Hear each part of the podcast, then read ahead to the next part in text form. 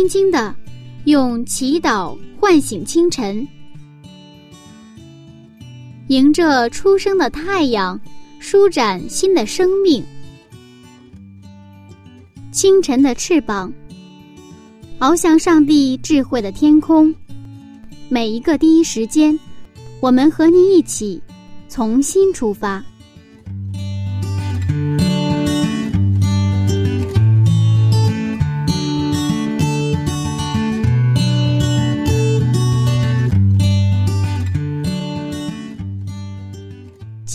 听众朋友，您好，您正在收听的是《清晨的翅膀》灵修栏目，我是您的新朋友柚子。从今天开始，我们要用一百天的时间和您一起分享《晨读创世纪一百讲》的系列讲座。我想您一定非常好奇，那么您准备好和我们一起踏上？创世纪奇妙之旅了吗？音乐之后，马上出发。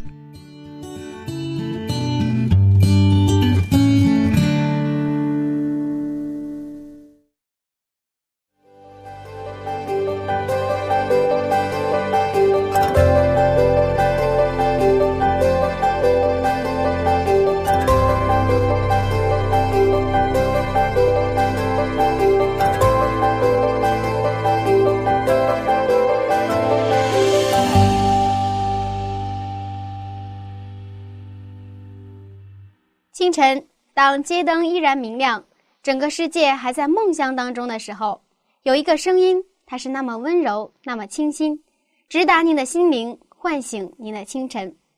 大家好，这里是晨读《创世纪一百讲》系列讲座。首先，让我们来认识一下本讲座的主讲人朴素牧师。朴牧师，你好。你好。朴牧师，在我们很多呃弟兄姐妹的心里啊。可能《创世纪》更倾向于一种比较历史性、故事性的书籍。嗯，可能很多人都比较喜欢读《但以理启示录》这样很有预言性的书。嗯，那您是出于一种什么样的想法，想和大家分享《创世纪》的呢？嗯，我们可能常常重视这个结尾的启示录，但是这个开头的《创世纪》呢，我们可能常常这个《创世纪一章、二章、三章，我们还比较重视。那么其他的创世纪我们不是特别重视。俗话说，呃，这个第一扣第一个扣记错了，那么其他的扣全部记错。有开始才有结尾。我认识的一位启示录的一个一个讲启示录的一个牧师啊，啊，他曾经就跟我讲过，他一辈子讲了启示录，但是他到快退休的时候，啊，他才明白应该。先讲创世纪，然后讲启示录，所以要进入到他个人的网站里边。我们现在就发现，他不仅有这个关于单一的启示录的这些讲座，也有关于这个创世纪的讲座。那么关于创世纪的他的讲解呢，是以后补进去的啊。所以这个给给了我一个启示哈，在我们去来学习圣经的时候啊，从创世纪开始，这个对我们以后学习圣经的其他的这个。这些，呃，包括呃四福音也好，包括这个启示录也好，包括我们其他的六十六卷、六十五卷呢，其实都有非常啊一个大的帮助啊。因为其实圣经的开始就在哪里啊？就在启示这个创世纪。嗯，哦，原来是这样。嗯嗯，那么如果说摩西五经是整本圣经的基础，那创世纪就应该是摩西五经的基石了。基石，对，嗯，原来是这样。那么从今天开始呢，我们将要用一百讲的时间为大家准备了一桌非常丰盛的创世纪大餐。我相信您一定是迫不及待了。那么就让我们赶快去赴宴吧。有请朴老师。好的，我们还是打开这个圣经，先看圣经创世纪一章一节的经文。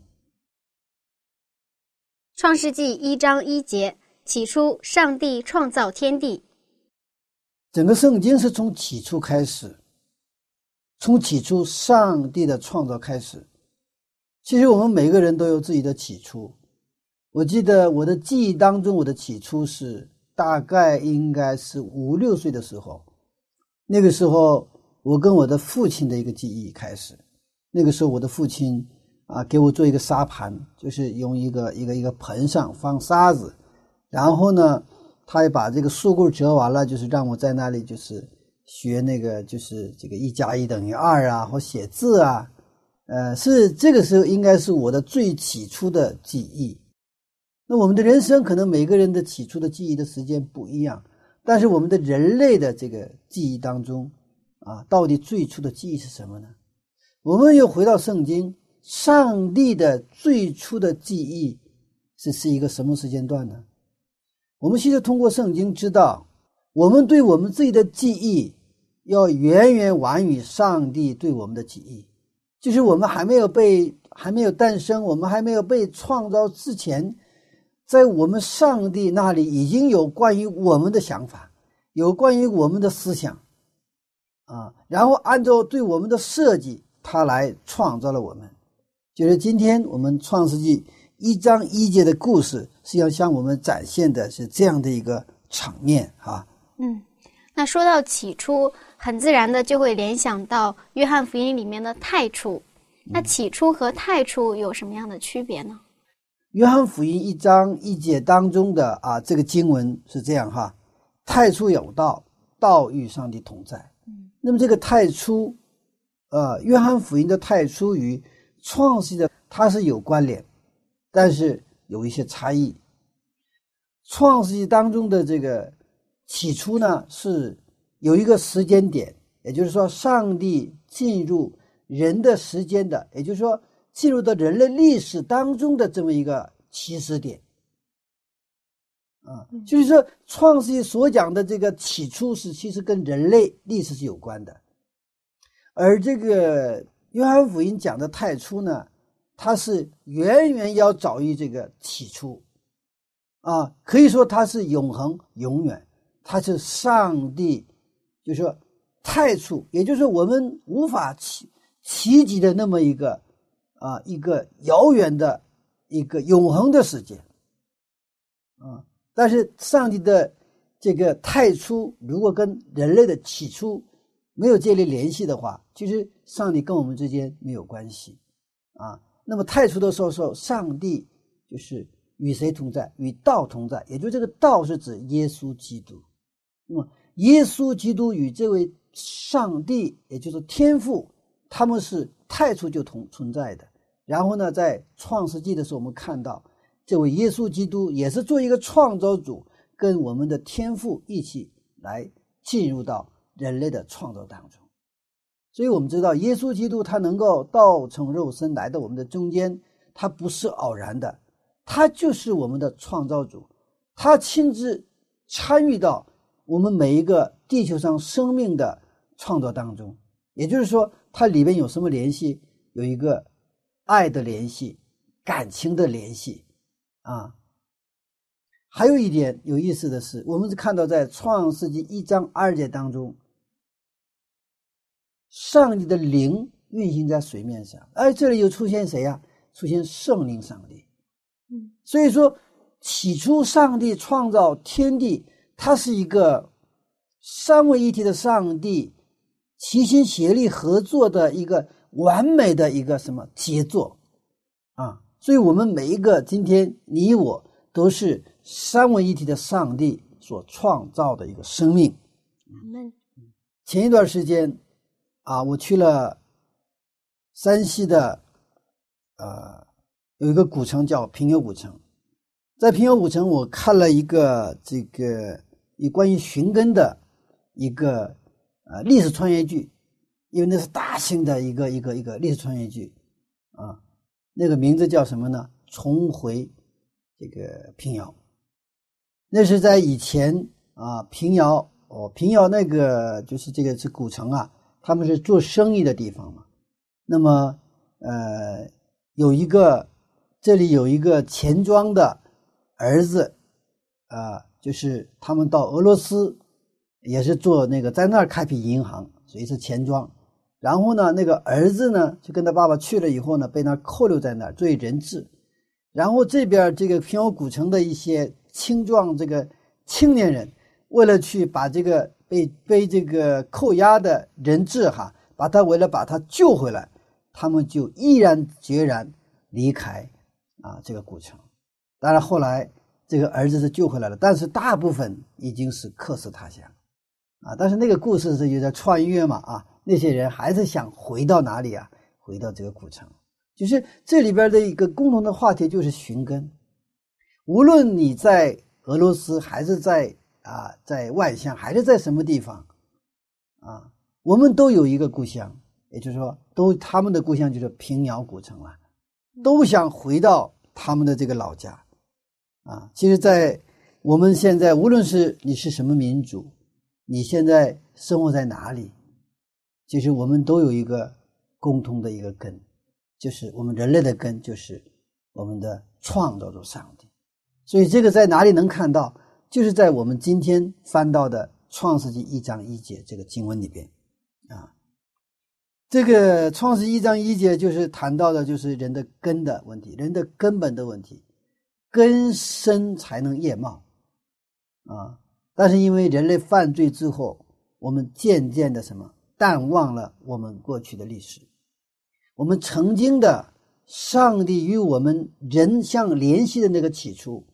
所以说，我们人类的文化看起来好像是越来越什么繁盛，但是这种繁盛里面，什么呀？潜藏着什么危机？啊，我们感觉我们是好像是文明越来越发达，但是我们的问题呢越来越多。我们作为人的尊严，或者作为人的那种幸福感，作为人的价值感，好像越来越就是薄弱，越来越苍白，变得。其实没有一个人没有根的。如果你是一个孤儿，虽然你有父母，但是你不知道你的父母，你从来没有见过你的父母，而且你也不相信你曾经有过父母，那么你的人生注定就是飘摇不定的，因为你不知道你从哪里来，你没有根，你没有根就跟浮萍草一样，是吧？随风怎么样漂流？呃，真正的那叫什么？叫我们叫北京叫北漂，有个这么一个称呼。啊。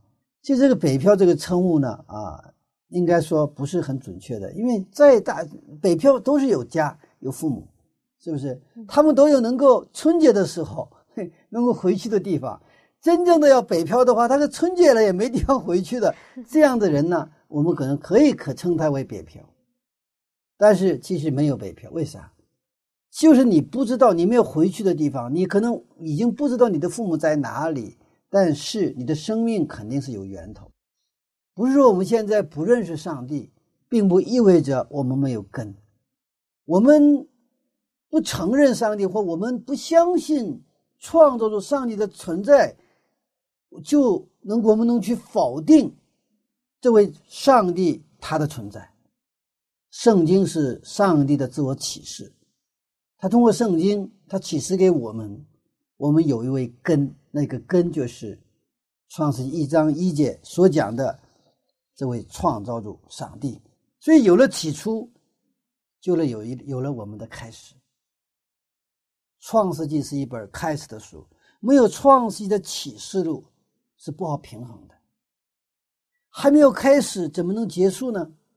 知道你的起初，就知道你的结局。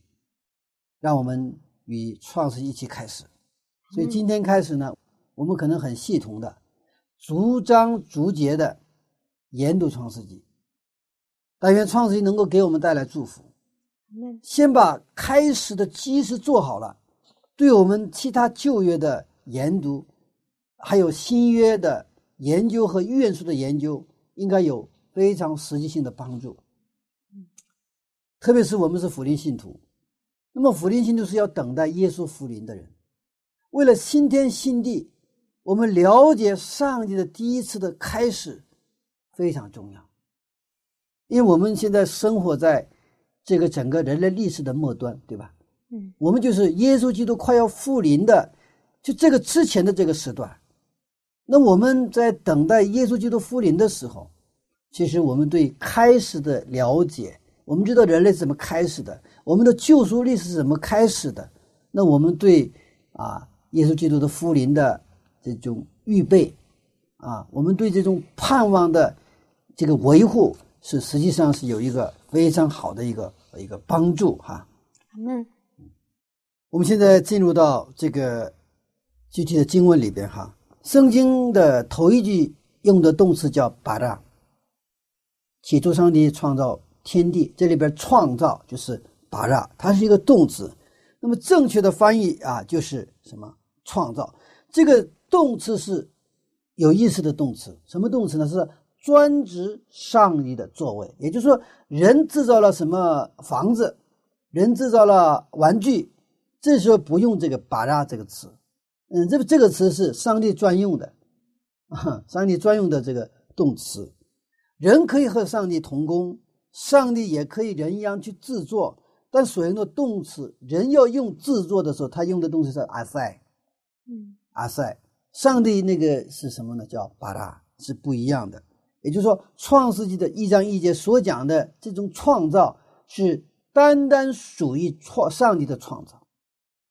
希伯来文，他称呼那个上帝叫 Elohim，那么起初 Elohim 巴拉就是上帝创造啊，那么这个巴拉的主语就是 Elohim 上帝，所以创世一章所要表示创造、制造、成型等动词的主语都是 Elohim，所以创作故事的头一句就向我们展示一个独一无二的真神上帝。他就是这个故事里边，这个圣经里边自始至终贯穿、活跃、行动的上帝。上帝，圣经所记创造论中强调，这位统治万物、创造万有的上帝是真正的我们的创造主。创造只属于这位上帝，创造不属于创造主之外的任何一个神。所以，我们知道，在十十诫的第一诫什么？除了我之外，你们不可有别的神。因为除别的神都不是创造主那位神，所以基督教是什么？基督教，基督教是一个创造的宗教。如果基督教里边拿出这个“创造”这两个字，那么基督教不再是基督教。我们从这个概念就了解到，耶稣基督在十字架上他所成就的。他最后说成了，这个成就的也是什么？上帝的什么再创造，再创造。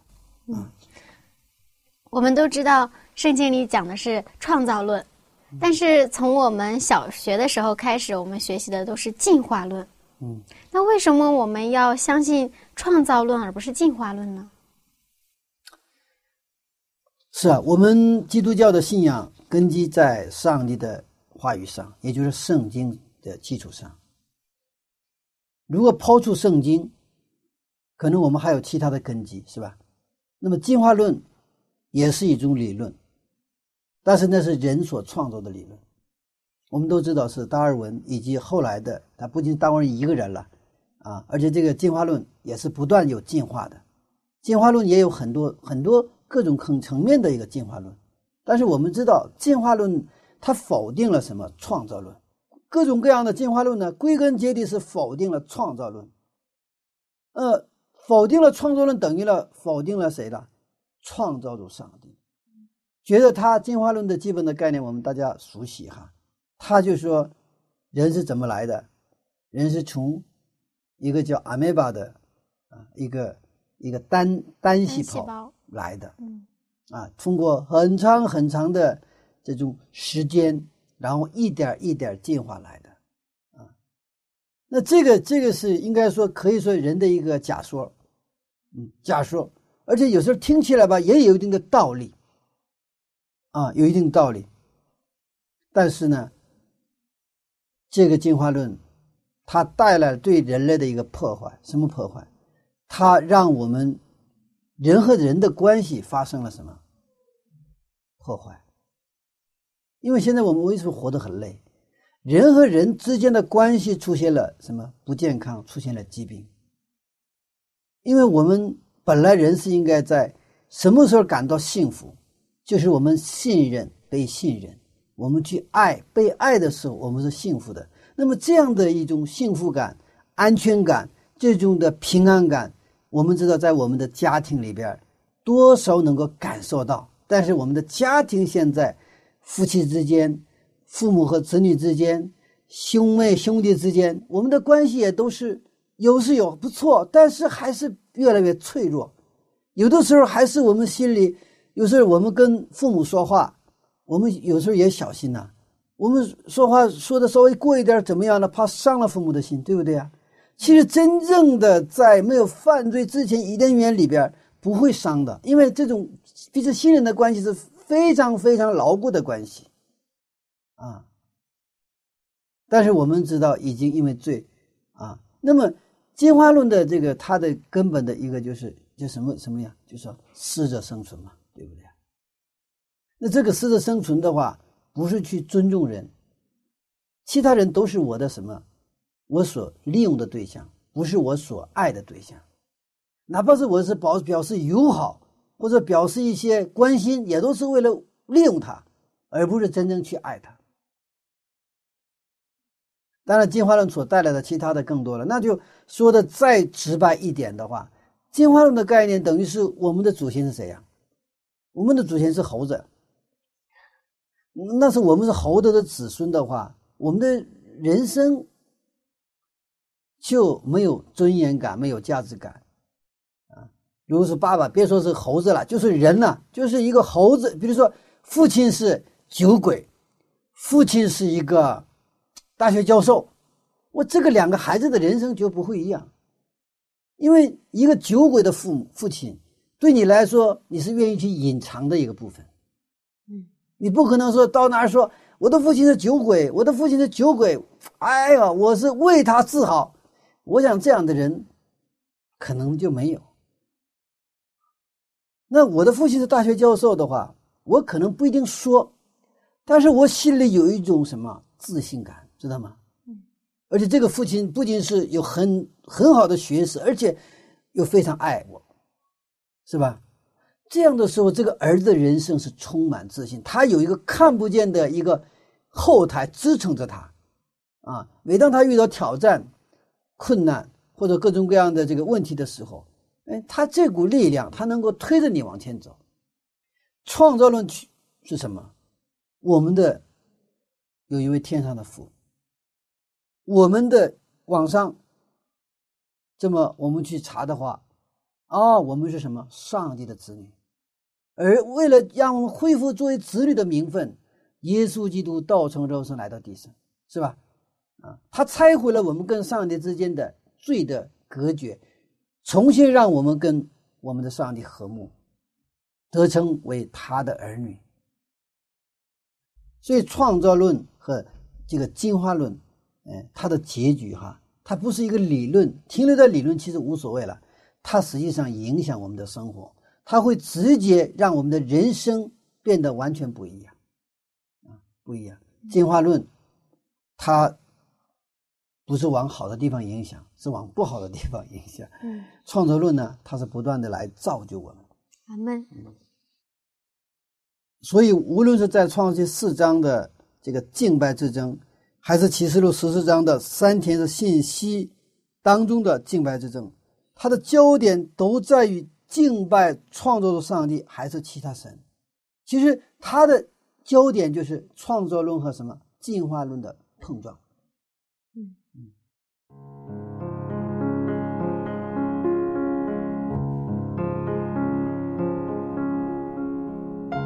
是啊，知道开始才能更好的把握结束。感谢上帝把圣经赐给我们。让我们知道自己的起初在哪里。亲爱的听众朋友，您是上帝尊贵的创造，还是进化论的产物呢？这个问题留给您思考。我们先来听一段好听的音乐。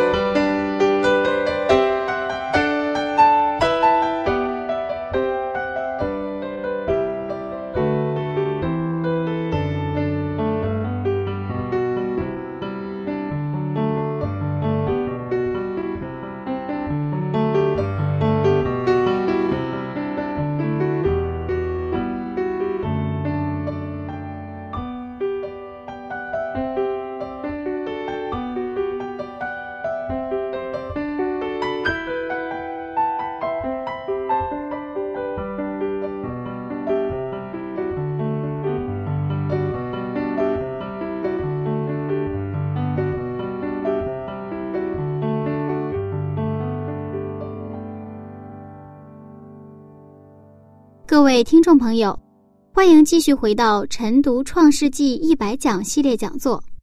下面我们邀请朴素牧师继续分享今天的内容。还有一个就是《创世纪一章一节，它是宣告，它不是解释。起初，上帝创造天地，他不用质疑，不用跟你说明，也不用跟你解释，也不用跟你去沟通。它是单方面的宣布，就是宣告。那么这个的焦点不是在 what、how，而是 who。焦点不是什么，也不是如何，是什么？是谁？是谁创造了天地？所以这个巴拉，它是专属于这位这个上帝 Elohim 的，所以他的主语就是这位上帝，就是焦点在哪里啊？焦点在谁乎？这是圣经式的思维方式。嗯，圣经式的思维方式，我们好像以前从来都没有听说过。是啊。嗯，这个圣经式的思维方式，哈，就是刚才说的这个关焦点在那个乎是谁嘛，是吧？嗯。那么他的关心的是谁做了什么？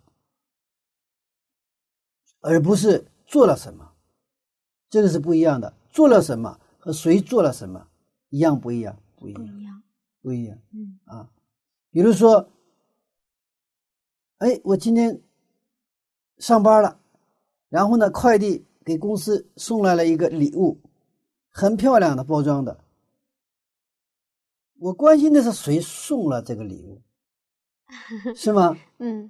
比起我对这个礼物里边是什么这个关系，我也关心，但更关心是谁送了什么这个礼物。嗯，如果这个礼物蛋糕很漂亮的蛋糕，那么送来的人完了，我就问谁送来的？哦，送来的是一个我的仇敌送来了，我会马上怀疑这个 蛋糕里是不是藏着毒药？是的，我敢不敢吃？不敢吃。如果如果。送来的是不知道匿名的，那我心里也是什么不安？这到底是谁送来了？但是如果送来这个蛋糕的是一个我所爱的人的话，是吧？如果送来的是我的妻子，我虽然口里就嘟囔着：“哎呀，讲什么景啊，是吧？”嗯，你现在我们都什么就这把年纪了，还搞这么什么浪漫干什么？家里晚上好好给我做一顿饭就完了嘛，是吧？比如说生日的时候，我可能嘴里嘟囔着，但是呢，我心里非常非常开心，我心里非常的享受，是不是？所以这个焦点谁很重要。所以圣经也告诉我们是 Elohim 这位上帝，这个创造的上帝创造了天地，这个就是圣经的啊一个思维方式。所以他的关心呢。不是 what，what 一般是目的目标，他讲究事物的做事的效效率，啊，可能也关心 how 如何去做，所以说掌握了关键技术，或者说特别会做事的人，我们叫他掌握了 know how，他知道怎么去做。当然这些啊，我们做事的目标如何做都重要，但是更重要的是谁谁。所以圣经一直关心这个谁，整个圣经的焦点就是 who。所以后来比拉多在问耶稣的时候，他就跟耶稣问什么是真理，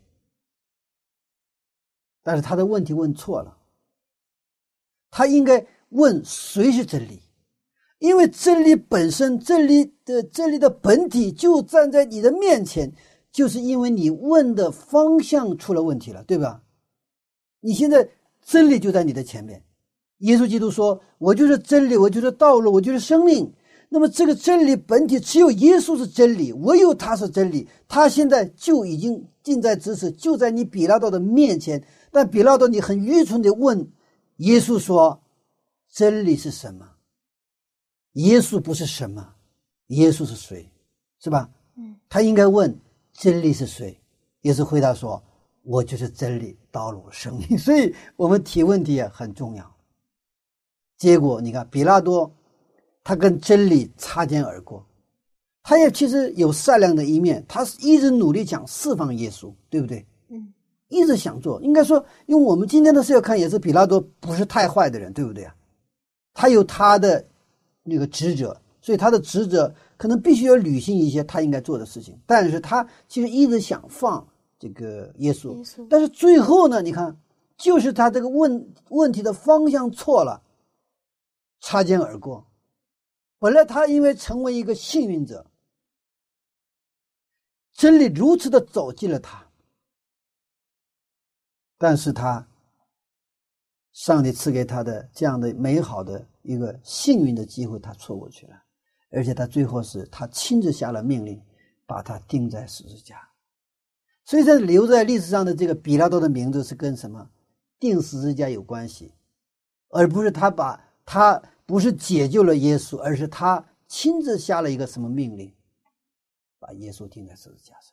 嗯，所以今天在我们的生活当中，其实作为真理，耶稣基督作为真理，通过他的话语，是吧？通过他给我们的这种啊，这个各种各样的恩典，他不断的走进我们。但是我们可能会问，真理是什么？那么这样的一个方向，常常导致在我们研读圣经的时候，我们在圣经寻找的不是 who，而是 what，或者是 how。我们寻找圣经的一些教训，what，什么教训？一二三，什么道理？一二三。然后我们就是，我们又寻找那些 how，我们如何成圣啊？我们如何因信称义啊？我们如何把耶稣做这个信耶稣信得更好啊？你信耶稣是谁都不知道，你怎么去？不是说这个 what how 不重要，这个也重要，这个应不应该，我们需不需要也需要，但是我们首先要问的是，耶稣是谁？所以我们在圣经当中研读的时候，无论是创世纪还是启示录，我们都要寻找这个 who，这位耶稣基督。阿门。然后接着我们有，那我们怎么把耶稣信得更好？怎么跟他更亲近啊？这个就好办了，是不是？那我们如何祷告？我们不知道祷告的对象，我们老研究，我们老研究打电话，怎么打电话？打电话研究了半天，你也打电话研究打电话，你研究什么博士也出来，但是你我不知道打电话打给谁。那你你你买了 iPhone，你买了四千五千块钱的很好的手机，但是我不知道我打给谁，是吧？当然，可能我们一般都不会这么去问这个问题，但是呢，就是我们在信仰或者研读圣经这种情况中，我们常常会犯那种错误。什么错误？就是买了手机不知道打给谁。嗯，我们不断的想提高各种各样的方法、方法、方法，包括我们传道如何传道。其实你得到的话，真的不用研究怎么传道，因为你已经得到了。那我们传道是很容易的，很多的人，我们可能从来没有经历过什么叫重生的经验。我们传道人，你都没有经历过，你没有得到过重生，你去讲讲不出来。你可以按照书本我们的什么木道课的教材，你可以去讲什么是重生，但你讲出来的东西，你其实你自己都不明白的，你讲出来，你讲出来，所以说别人得不到。所以我们首先我们有一个方向的一个确定，就是我们找哪个方向走。我们研经就是我们要找到这位耶稣基督。所以圣经告诉我们说，你们要认识这独一的真神和他所差来的耶稣基督，这就是永生。我们找到耶稣基督，我们认识他，亲近他，我们成为什么？跟耶稣基督的人，那就是永生。这个是需要。我们对上帝话语的绝对的顺服。阿门。创造是上帝的属性，是上帝存在的一个方式，就像灯发光一样。那么，这个光是灯的属性。我们上帝创造，上帝爱我们是上帝的属性，它也是它存在的方式。如果创造主不创造，那他就不是创造主了，他可能是很多的。诸神当中的一个神而已，但是我们感谢主，他创造了天地，也创造了我们。阿门。所以有了我们的开始，嗯，那其实我很想知道，上帝在创造我们之前，他会想一些什么呢？是啊，这个这个是应该遥远的一个 呃一个未呃过去的一个问题了哈。嗯，因为我们还没有被我们还没有出生，我们可能地球还没有产呃还没有被创造的时候，那我们上帝已经存在，是吧？他是自由拥有的。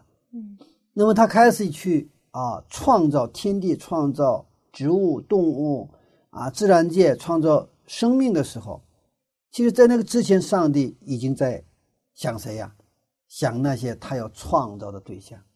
嗯，就像啊，一个建筑设计设计师，他在盖一栋楼之前，这个楼首先在他他的脑子里边，对不对啊？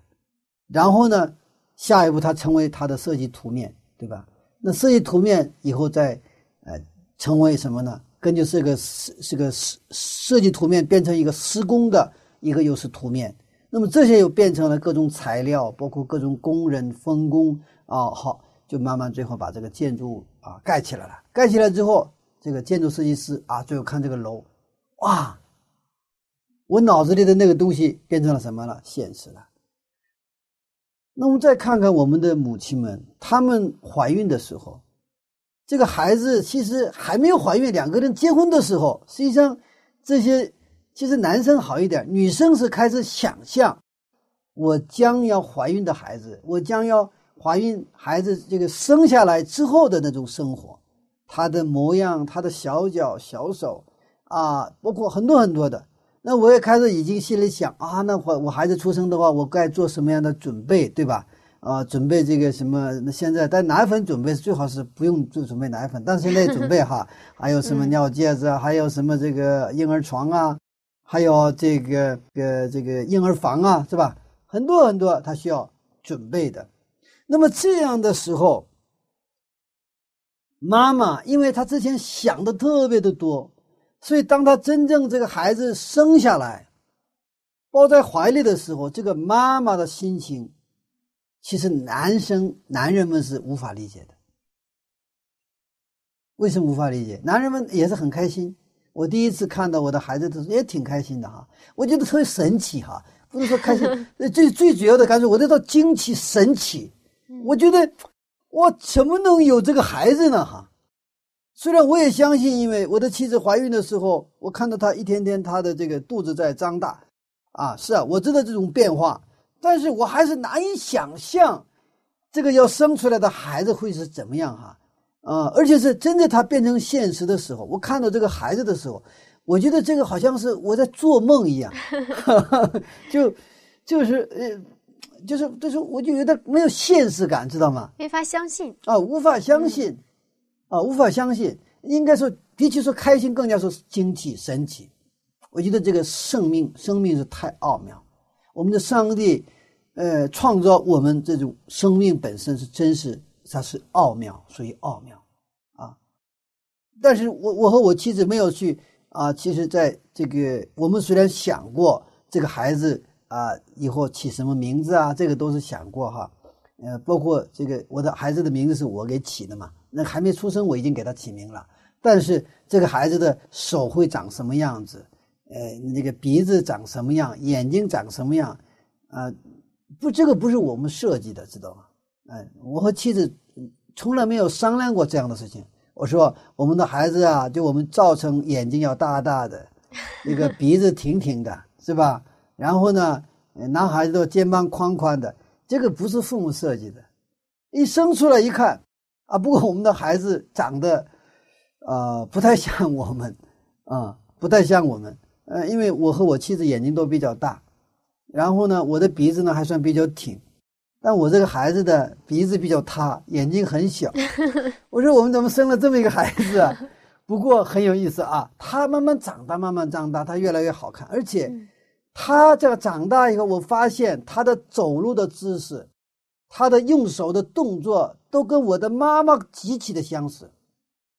他非常像我的妈妈，哇，这个遗传是不得了的，嗯，不得了的，嗯。而且我现在发现他很多地方也很像我。所以，上帝在就是创造我们之前，他就想我们，而带有感情，是吧？然后呢，他又像建筑设计师一样，他就设计我们的手、我们的这个眼睛、我们的鼻子、我们的嘴唇，这一切的一切。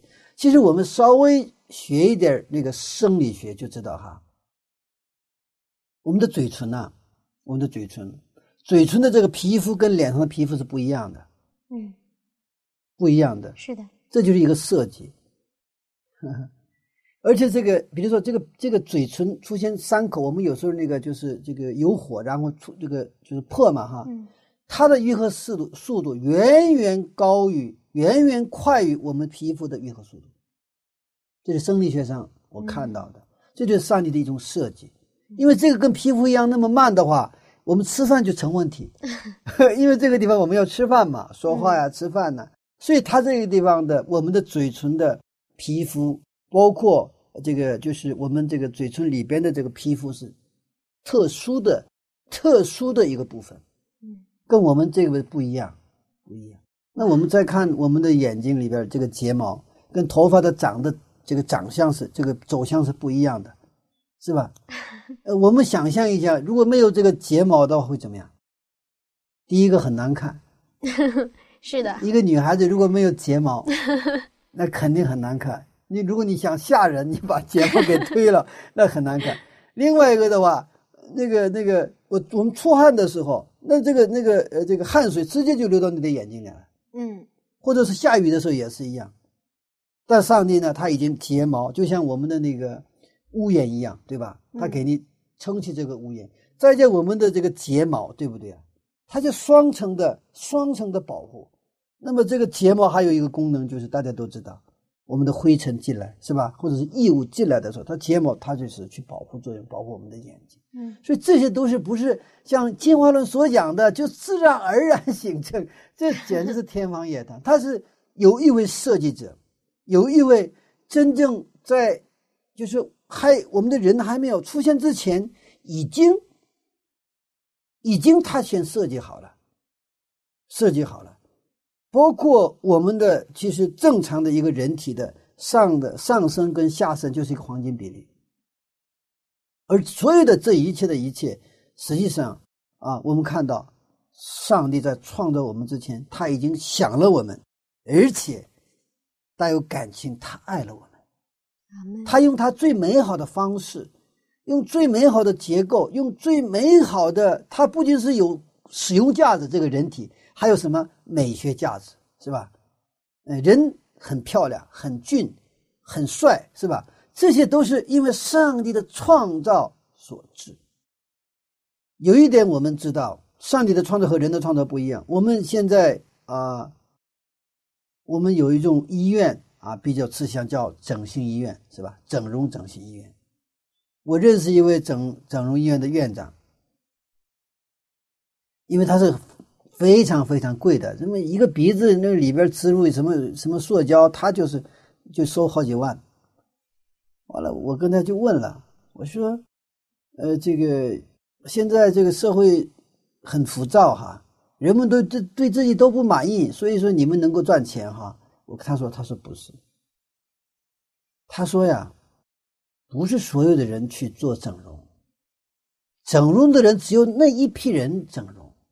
完了，为什么那这一批人整容？那你能赚不了钱呢？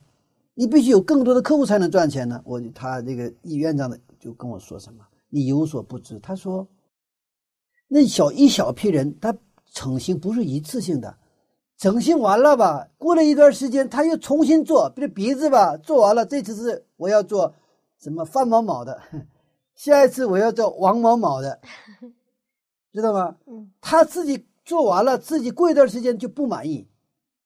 脸蛋儿也是做完了，哎，刚开始挺满意，可能模仿哪个明星做，过一段时间他不满意，为什么不满意？人少所造的东西，也就是人所修改的东西，它绝对是赶不上天造的。天造的可能我们长得，也许我们不太满意，但是耐看。人弄的东西吧，很漂亮，但是不耐看，过一段时间就就不耐看了。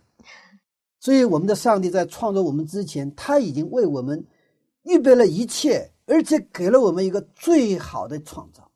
所以，我们无论出生的时候，我们的个头如何，身段如何，长相如何，实际上是对我们来说是最适合的。所以，我们不要老 老想用人的方人的那种呃手哈，用人的方式去我们去修改这些东西。我们可以去通过化妆品适当的什么啊凸显，不是弥补，是凸显我们的一些亮点。比如说，我眼睛长得比较好看。啊，那么我眼睛上再下点功夫，让它更加好看。如果我的鼻子长得好看，让鼻子再 让它更加的醒目啊，这是化妆可能去追求的一个方向。我们还得回到圣经哈，《创世一章一节说：“起初上帝创造天地。”我们讲了上帝和创造，我们最后看一个这个天地，我们看一下哈，这里边天地指的是，不是指的是我们现在所说的天地。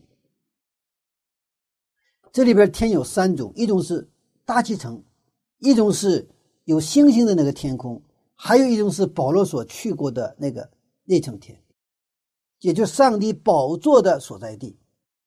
那这里的天，就是说上帝创造天是指哪个天呢？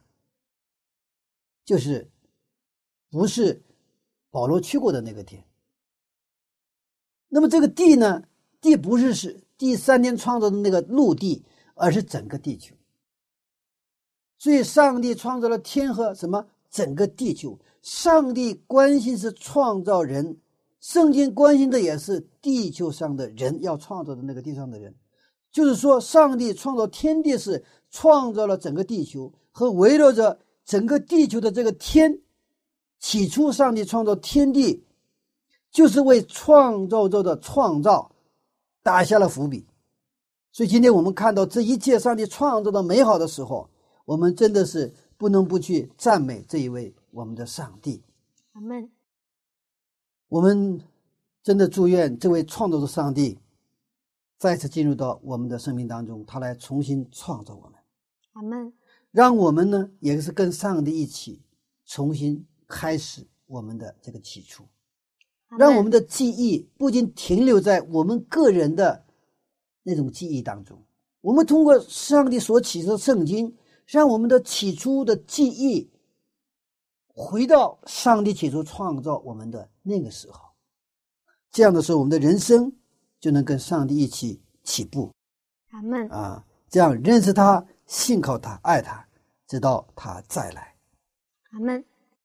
哇，原来上帝在创造我们之前就已经想到了我们很多很多的事情。是啊，是啊。因为他爱我们，嗯，他不是冷冰冰的，就是去，啊，就像孙悟空啊 那样去做，而是说他是带有感情。其实我们人呐，我我人是如果是木匠的话，我们造一个椅子，其实造完了这个椅子是什么？有感情的。是的。嗯，所以别人随便去招他，用脚踢谁做的这个这个这个这个椅子的话，嗯，这个木匠就 非常愤怒。为什么？你凭啥踢我的？所以说，上帝不允许撒旦去碰我们，知道吗？阿门。撒旦通过罪，他前来攻击我们的时候，这个上帝对撒旦的愤怒，我们是无法理解的。这也是为什么耶稣基督道成肉身来到地上的原因。阿门。有这样的一位上帝真好。是的，是的。好，谢谢牧师的分享。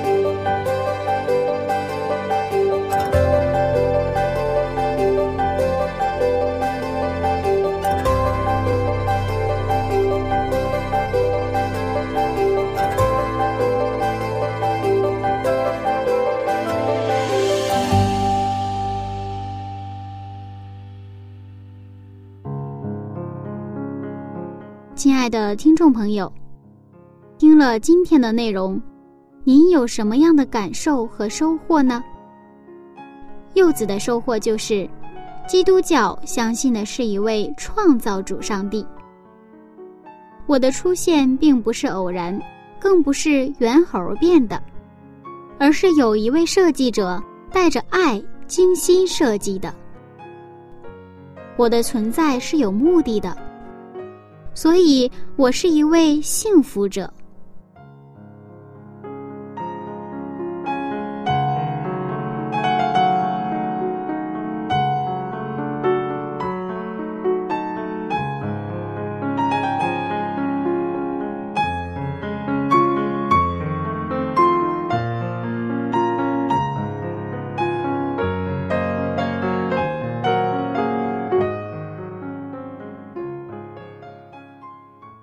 那么您呢？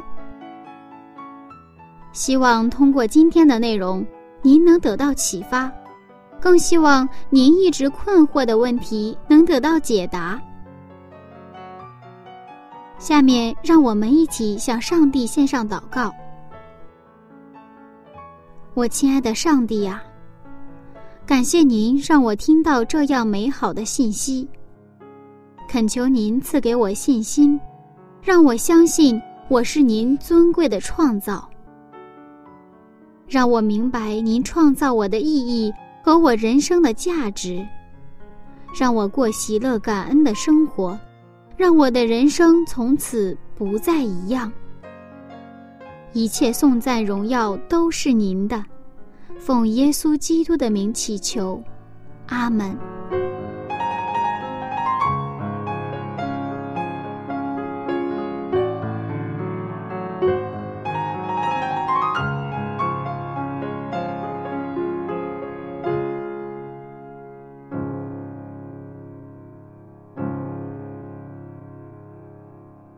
下面呢，柚子还有一个问题。听了今天的内容，您知道起初和太初的区别了吗？什么时候是起初，什么时候是太初呢？如果您已经知道答案了，您可以通过邮件的方式和希望之声取得联络，我们会有精美的礼品赠送给您。或者您有什么样的感动，也欢迎您和我一起分享。我的电子信箱是柚子 at v o h c 点 c n，也就是拼音名字柚子 at v o h c 点 c n。柚子非常期待收到您的来信哦。好了，亲爱的听众朋友，今天我们就先到这里了。下一次分享，再见喽。